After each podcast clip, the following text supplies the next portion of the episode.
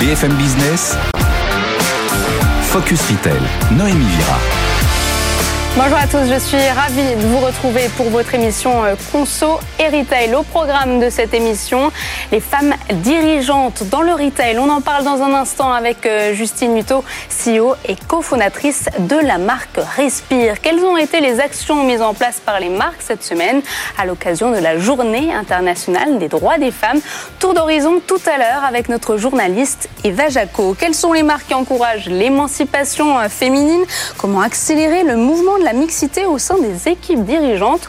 On fera le point tout à l'heure avec notre experte Laure Frémicourt, directrice générale adjointe d'Altavia Disco. Et puis en seconde partie, ce sera notre start-up cette semaine. C'est Cultive, des soins cosmétiques euh, formulés à partir d'actifs de plantes cultivées par les agriculteurs. On en parlera avec sa cofondatrice Laure Anne de Tasse. Mais tout de suite, c'est l'heure de l'interview. Justine Hutto, cofondatrice de Respire, nous rejoint. Focus Retail, l'interview. J'ai le plaisir euh, d'accueillir euh, sur ce plateau Justine Nuto. Bonjour. Bonjour. Vous êtes euh, cofondatrice de la marque de soins cosmétiques Respire et à mes côtés également Laure Frémicourt, directrice générale adjointe d'Altavia Disco. Alors c'est encore une marque toute jeune à Respire. Ça fait seulement trois ans que vous êtes sur le marché. Depuis le début, vous avez voulu être au plus près de votre communauté et cette proximité que vous avez instaurée pousse aussi des femmes à vous demander conseil pour se lancer elles aussi dans l'entrepreneuriat. Et à l'occasion de la Journée internationale des droits des femmes, vous avez avez invité une femme, donc euh, au sein de la maison euh, Respire. Vous avez une sensibilité particulière sur ce sujet. Qu'est-ce qui se passe lors de, cette journée? La journée internationale des droits des femmes, c'est une journée dans l'année, mais en fait, on doit y penser toute l'année finalement. Mais ça fait des décennies que des femmes se battent pour qu'on ait les mêmes droits que les hommes. Et aujourd'hui, on n'y est pas encore. Alors bien sûr, on a gagné de plus en plus de droits, mais il y a encore des inégalités. Et donc, euh, à mon échelle, euh, si on regarde le prisme entrepreneurial, euh, je regardais des chiffres ce matin, c'est 27% des startups qui sont cofondées ou fondées par des femmes. C'est seulement 12% des, des ETI et PME qui sont dirigées par des femmes. Donc en fait, il y a encore des inégalités. Et j'ai eu cette chance de me lancer dans l'entrepreneuriat. J'ai eu peut-être ce courage, cette impulsion qui m'a aussi été donnée par mon mon entourage. Et aujourd'hui, il y a beaucoup de femmes qui me contactent au quotidien pour me demander des conseils, pour me demander du mentoring.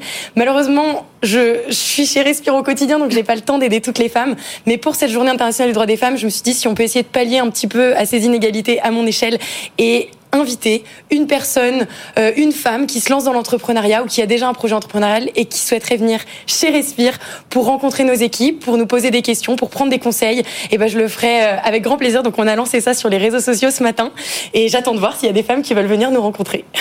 que dites-vous à ces femmes qui veulent se, se lancer dans l'entrepreneuriat? Quels conseils euh, lui donner vous il y a tellement de conseils que j'aimerais donner à ces femmes, mais j'ai envie de leur dire d'oser, d'oser y aller parce qu'en fait euh, souvent la peur en tant que femme c'est euh, ce syndrome de l'imposteur de se dire je suis pas capable je vais pas y arriver. Et de se dire moi c'était exactement ma position il y a cinq ans hein. je me disais en fait j'ai pas du tout toutes les clés aujourd'hui pour me lancer je connais pas tout donc j'y arriverai jamais. Et en fait il faut être capable de bien s'entourer de trouver les bonnes personnes pour nous donner des conseils. Euh, ensuite quand on structure son entreprise bah, on recrute des gens qui sont largement meilleurs que nous-mêmes. Et c'est comme ça qu'on arrive à aller de l'avant. Et puis il faut tester des choses. De toute façon c'est en testant des choses qu'on va rater mais qu'on va surtout apprendre et du coup améliorer. Donc, il faut oser. C'est vraiment ce que je leur dis. C'est que vous vous êtes associé à un homme finalement pour euh, monter Respire, c'est euh, Thomas euh, Thomas Méheux. c'est ça? D'après vous, dans quel domaine une femme gère son entreprise différemment? Alors les hommes et les femmes sont vraiment faits différemment. Il y a un livre hein, qui dit euh, les femmes euh, viennent de Vénus et les hommes viennent de Mars. Il me semble que c'est ça ou l'inverse. Bref, parfois on se demande si on vient vraiment ouais, de la même planète.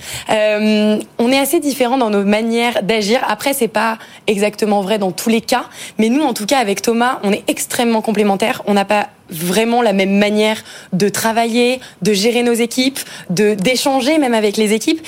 Et moi, je trouve que c'est une vraie chance d'être associé une homme et une, enfin un homme et une femme, parce que du coup on arrive à se compléter et, euh, et à avoir des, des inputs et des idées vraiment euh, différentes. Après, j'admire énormément euh, plusieurs femmes entrepreneurs qui se sont lancées mhm. seules. Vous et nous donner des noms. Bah Carole de June par exemple, qui s'est lancée seule et je trouve ça impressionnant et, je l'admire beaucoup. Moi en tout cas, je suis très contente d'être associée à un homme. Après, je, je pense que j'aurais pu aussi m'associer à une femme. Et si un jour il y a un autre projet après Respire, on ne sait pas quoi que respire, c'est un duo féminin. Peut-être que je serai avec une femme. Vous pensez que c'est plus difficile en tant que femme de chercher des fonds lorsqu'on est une start-up? Quels ont été les premiers retours lorsque vous avez pitché devant des investisseurs? Est-ce qu'il y a des, parfois des blocages? Est-ce que c'est plus difficile ou pas? J'ai pas vraiment la réponse et j'ai pas envie de dire oui. Quand on regarde les chiffres, on a l'impression que oui, en effet, donc 27% euh, des startups qui sont cofondées ou fondées par des femmes, mais seulement 12% des, des fonds qui sont levés sont attribués à ces entreprises euh, fondées par des femmes. Donc on voit qu'il y a un vrai problème dans les chiffres. Après, quand on est euh, une femme et qu'on va pitcher, moi ça m'est déjà arrivé de pitcher devant des investisseurs femmes. D'ailleurs, à notre capital, les la majorité des investisseurs qui sont là sont des femmes et j'en suis très fière. Euh, mais il arrive euh, très souvent qu'on puisse se confronter à des fonds d'investissement ou même euh, des grands groupes ou peu importe des family office qui sont dirigés par des hommes, des hommes qui sont pas spécialement de ma génération mais la génération d'avant et, euh, et qui peuvent se comporter euh, ouais de manière un peu machiste avec les femmes. Après, ne faisons pas d'un exemple une généralité, bien sûr moi, j'ai pas, j'ai pas eu le sentiment, en tout cas, euh, euh, dans mes différents échanges avec des investisseurs, d'être vraiment mise de côté parce que je suis une femme. Donc j'ai envie de donner confiance aux femmes.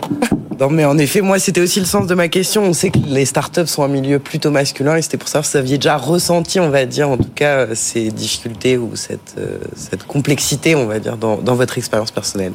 Alors oui, je l'ai déjà ressenti. Euh, j'ai déjà rencontré des hommes qui avaient des comportements euh, où je sentais qu'en fait, heureusement que j'étais avec Thomas euh, ou Guillaume, euh, qui est notre CEO chez Respire, parce que euh, je sentais que c'était des hommes qui préféraient parler à des hommes, qui préféraient demander les chiffres à des hommes. Et donc, parfois, quand ils nous parlaient, on avait beau être tous les trois assis, en fait, ils regardaient droit dans les yeux les hommes, et puis moi, ils passaient au-dessus de ma tête, et j'étais là, mais c'est pas possible, je vais m'exprimer, je vais. En fait, ils ne m'écoutent pas. donc, c'est déjà arrivé. Après, ce que j'ai envie de dire, c'est à toutes les femmes faut se dire qu'on est à notre place. Euh, moi, en tout cas, en tant que fondatrice de Respire, je suis fière de ce qu'on a accompli aujourd'hui. Alors oui, je subis encore de temps en temps le syndrome de l'imposteur, mais j'ai envie d'être fière et j'ai envie de montrer que je sais ce que je fais, que je maîtrise également les sujets opérationnels, financiers, même si je suis pas dedans au day-to-day, en tout cas dans le financier, et que c'est un homme qui gère chez Respire. Euh, mais ouais, faut juste qu'on ait confiance en nous et qu'on se dise, euh, on, on, vaut autant qu'eux. En fait, il y a l'égalité des sexes. Et, euh, et est-ce que la marque Respire a vocation à devenir une marque engagée auprès des femmes ou du droit, des droits des femmes euh, globalement, ou pas forcément, et pour quelles raisons peut-être? Selon moi, Respire est déjà une marque engagée depuis le départ, puisqu'en tant que femme entrepreneur, fondatrice, mmh. qui incarne la marque depuis le départ, j'ai cette envie d'accompagner, d'embarquer, d'inspirer les femmes à y aller. Et c'est une de mes plus grandes fiertés. Il y a pas mal de femmes qui m'écrivent euh, régulièrement sur les réseaux sociaux pour me dire je me suis lancée, tu es mon inspiration. J'ai écrit un livre qui est sorti il y a un an, Rêver, oser, se dépasser, euh, aux éditions Marabout. Et dedans, je raconte mon parcours entrepreneurial. Et il y a pas mal de femmes qui l'ont acheté, mais aussi des hommes. Hein, ils ne s'adressent pas que aux femmes euh, et qui l'ont lu et qui m'ont dit ça m'a vraiment donné l'impulsion qui me manquait. Euh, donc oui, on est engagé au quotidien pour inspirer les femmes. Alors la mission de la marque Respire, c'est de proposer des produits avec des formules clean, naturelles, des produits euh, aussi efficaces. Pour compléter votre gamme de 6 déodorants, vous avez sorti un nouveau euh, déo euh, stick à base de menthe d'eucalyptus, c'est ça? Menthe eucalyptus. Menthe eucalyptus. Exactement. De différent des autres C'est peut-être une demande de votre communauté? Alors, tous les produits qu'on développe chez Respire sont des produits euh, qui ont été demandés par notre communauté. On co-crée tous les produits avec la communauté, donc ça passe par leur demander ce qu'ils souhaitent comme produit, quel type de texture, quel type de, quel type de packaging, et ensuite, on, donc on a créé une communauté qui s'appelle La Ruche Respire, c'est aujourd'hui 600 personnes, mais ça, euh, j'ai une volonté de vraiment faire grandir cette communauté. Donc, si vous nous écoutez aujourd'hui et que vous souhaitez euh, enfin, rentrer dans la ruche Respire, c'est un compte Instagram privé, la ruche Respire. Il faut demander à entrer dedans, donc vous nous écrivez en message privé. Et euh, toutes ces personnes sont au courant de tous nos projets de développement et ils testent tous les produits qu'on développe avant de les lancer sur le marché. Ça nous permet bah, de ne lancer que des produits qui sont euh, demandés par cette communauté. Donc un, on est sûr d'avoir un auto de repeat derrière et que nos produits vont se vendre. Et de deux, ça continue de construire et de nourrir la brand avec cette communauté. Donc le déodorant stick menthe eucalyptus. Donc là, j'ai ici le rose pivoine dans les mains, qui était un déodorant stick qui a été développé euh, en exclusivité pour les pharmacies, donc co-créé main dans la main avec les pharmaciens. Ça c'est votre best-seller? Ça c'est un de nos best-sellers exactement. En tout cas, le déo stick est notre best-seller. Pourquoi? Parce que c'est un déodorant 100% d'origine naturelle, certifié bio, mais surtout avec le claim efficacité 48 heures, donc extrêmement efficace. C'est un déodorant en stick, donc qui se pousse dans un pack carton, donc zéro plastique. Et euh, le menthe eucalyptus, c'était une demande de la communauté plutôt masculine, même si tous nos produits chez Respire sont mixtes. Euh, la communauté masculine disait ah, j'aimerais un parfum un peu plus frais, un peu plus végétal, un peu plus puissant.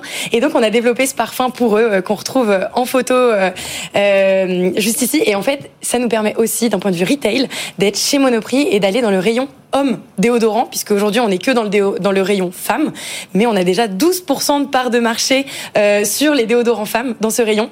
Donc à nous maintenant euh, le rayon homme. Donc votre mission c'est de développer ces, ces, produits unisexes et de, de développer votre présence au sein des rayons hommes?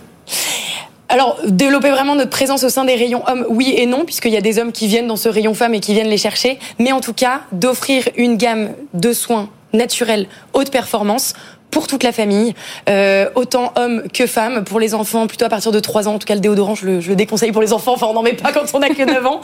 Mais vous pouvez. Il y a beaucoup de parents qui me disent mon adolescent, voilà, il commence à, à, transpirer un petit peu, et donc je lui ai acheté le déodorant Respire parce que je sais qu'il est sûr.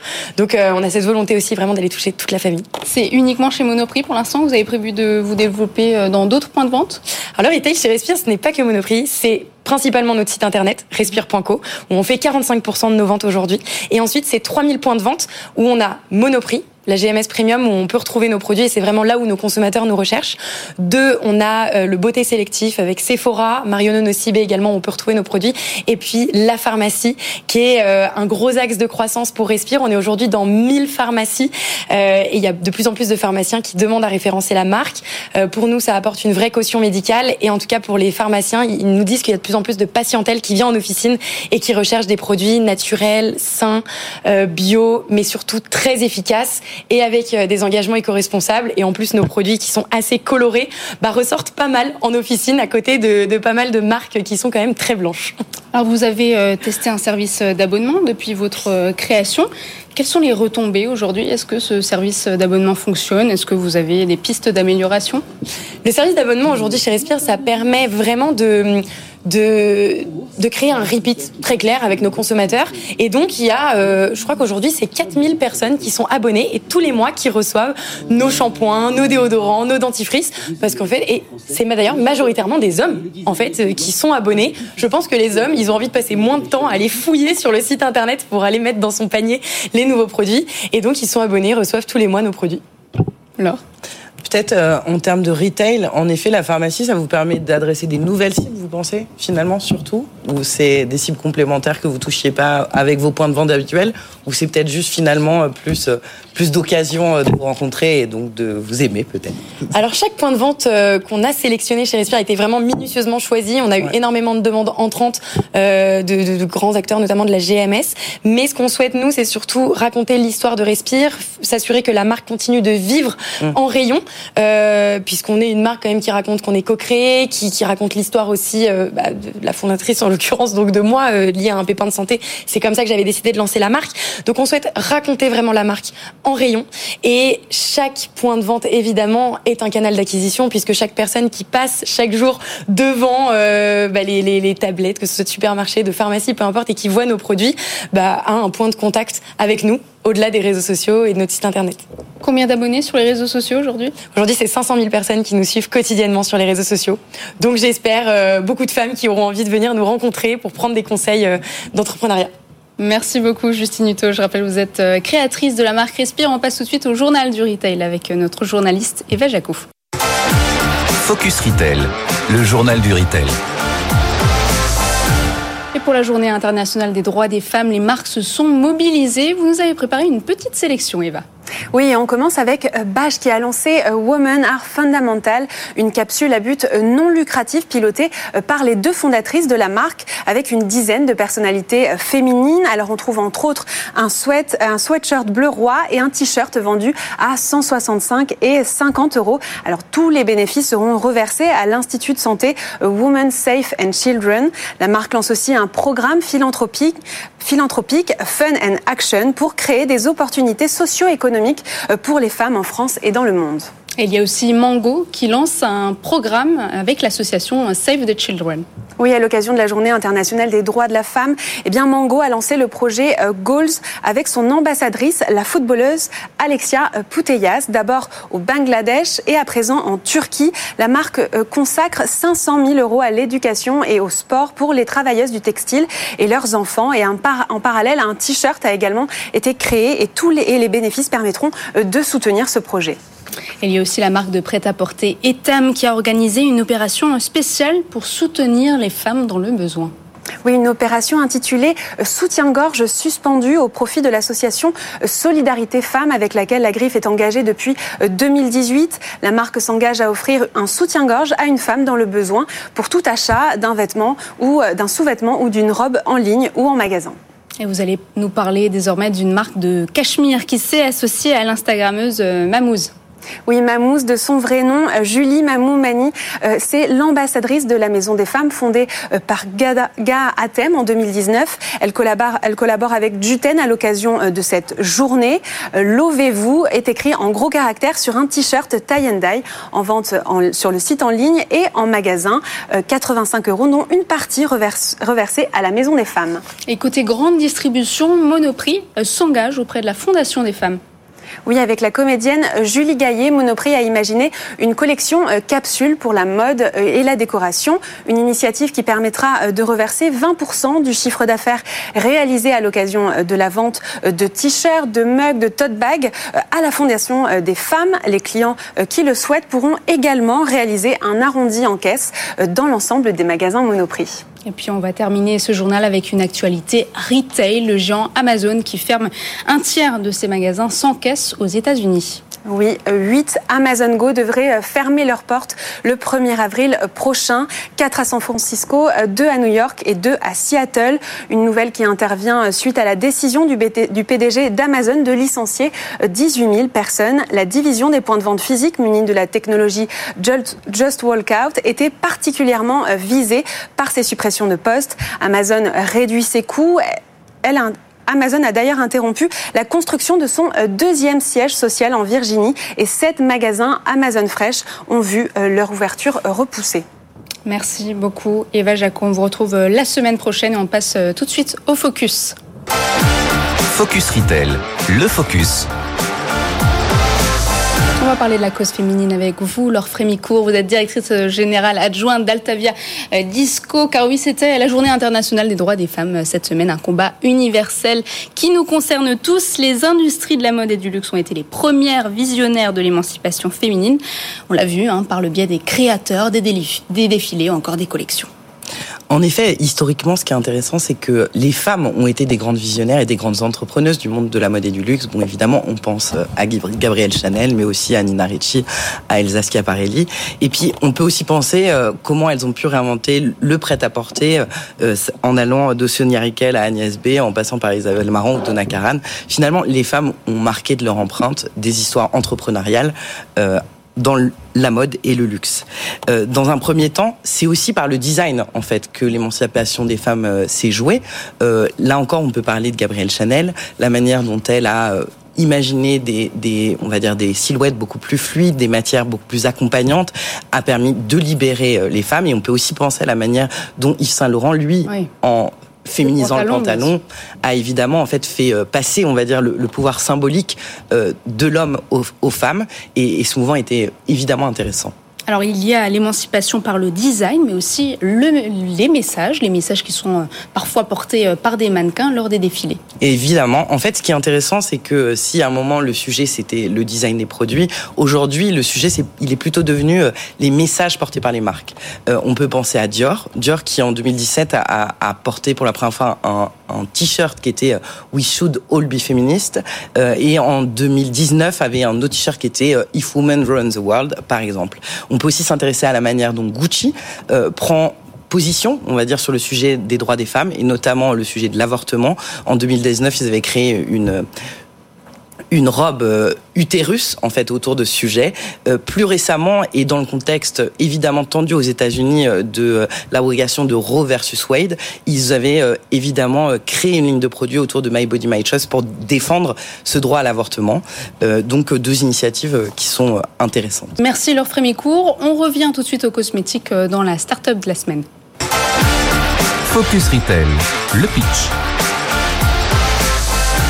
Du champ au rayon beauté, c'est le concept de la start-up Cultive créée en 2020. Laurent de Test, bonjour. Bonjour. Vous êtes euh, cofondatrice de cette start-up. Votre idée, c'est de euh, puiser dans les cultures agricoles françaises, d'utiliser ensuite ces plantes pour créer des soins euh, cosmétiques. Alors, pour faire court, c'est de l'épinard, de la betterave que vous utilisez, que vous transformez, c'est ça?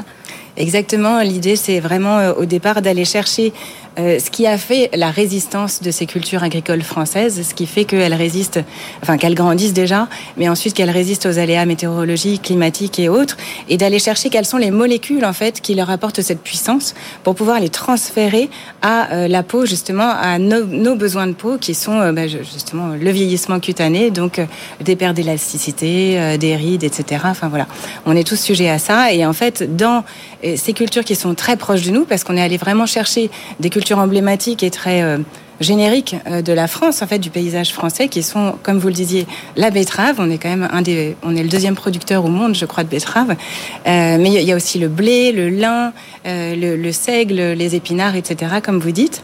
Et, et c'est vraiment en allant chercher avec des équipes scientifiques quelles étaient les molécules qui pouvaient être intégrées à des soins pour la peau euh, que, euh, que voilà qu'on a créé la marque Cultive. Et vous avez euh, d'ailleurs amené quelques produits de votre gamme ici sur ce plateau. Quelle, quelle, est la dernière nouveauté que vous avez sortie? Alors la dernière nouveauté, c'est ce sont des gélules.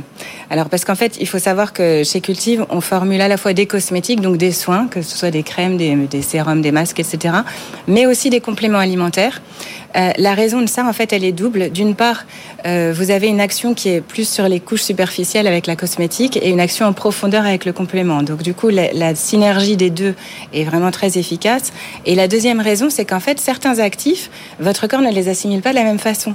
Donc, euh, par exemple, les antioxydants, si vous les mangez, vous êtes sûr que ça va avoir une efficacité très forte en fait sur le sur votre peau.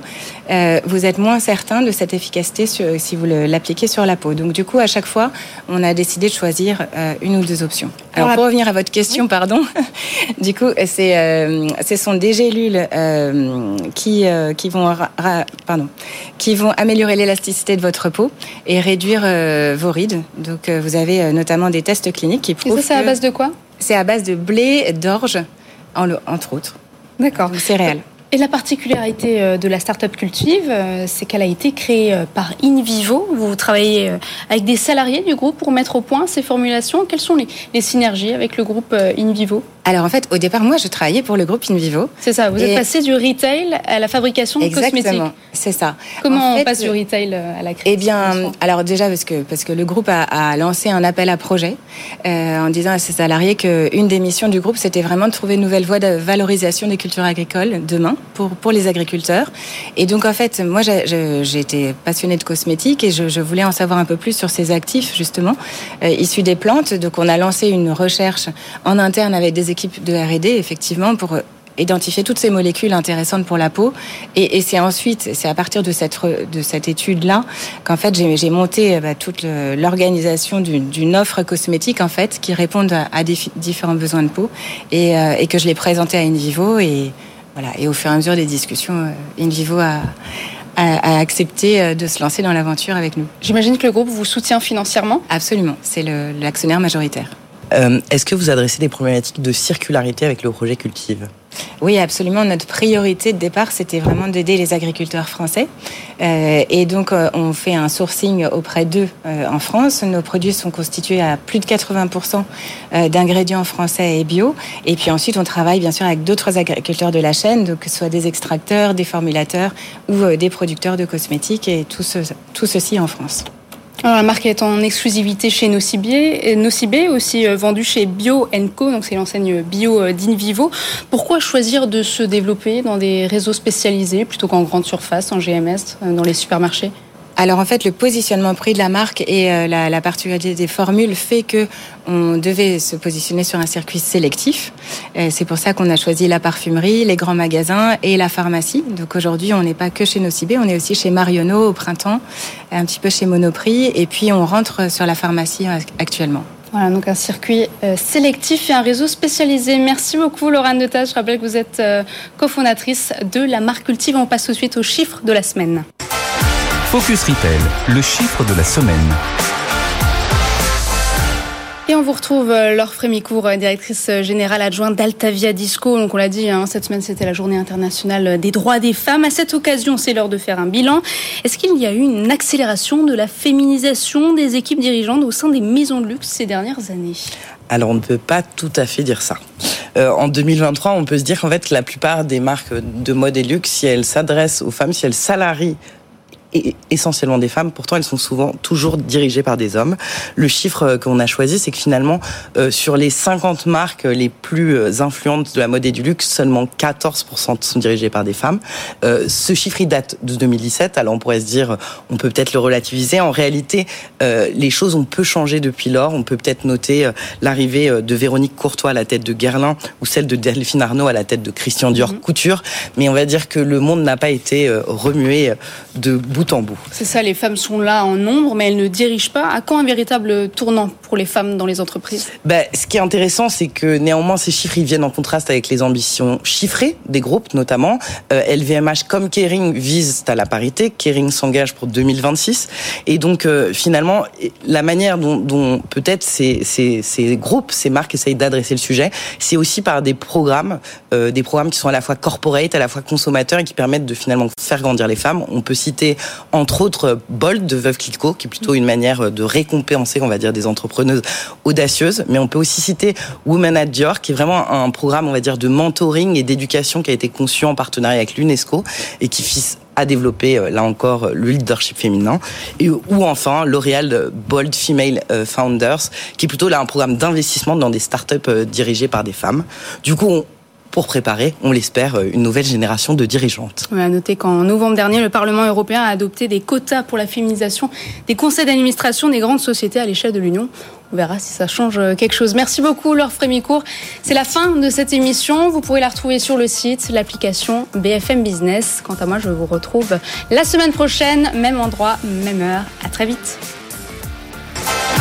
Focus Retail, la distribution de demain s'invente aujourd'hui.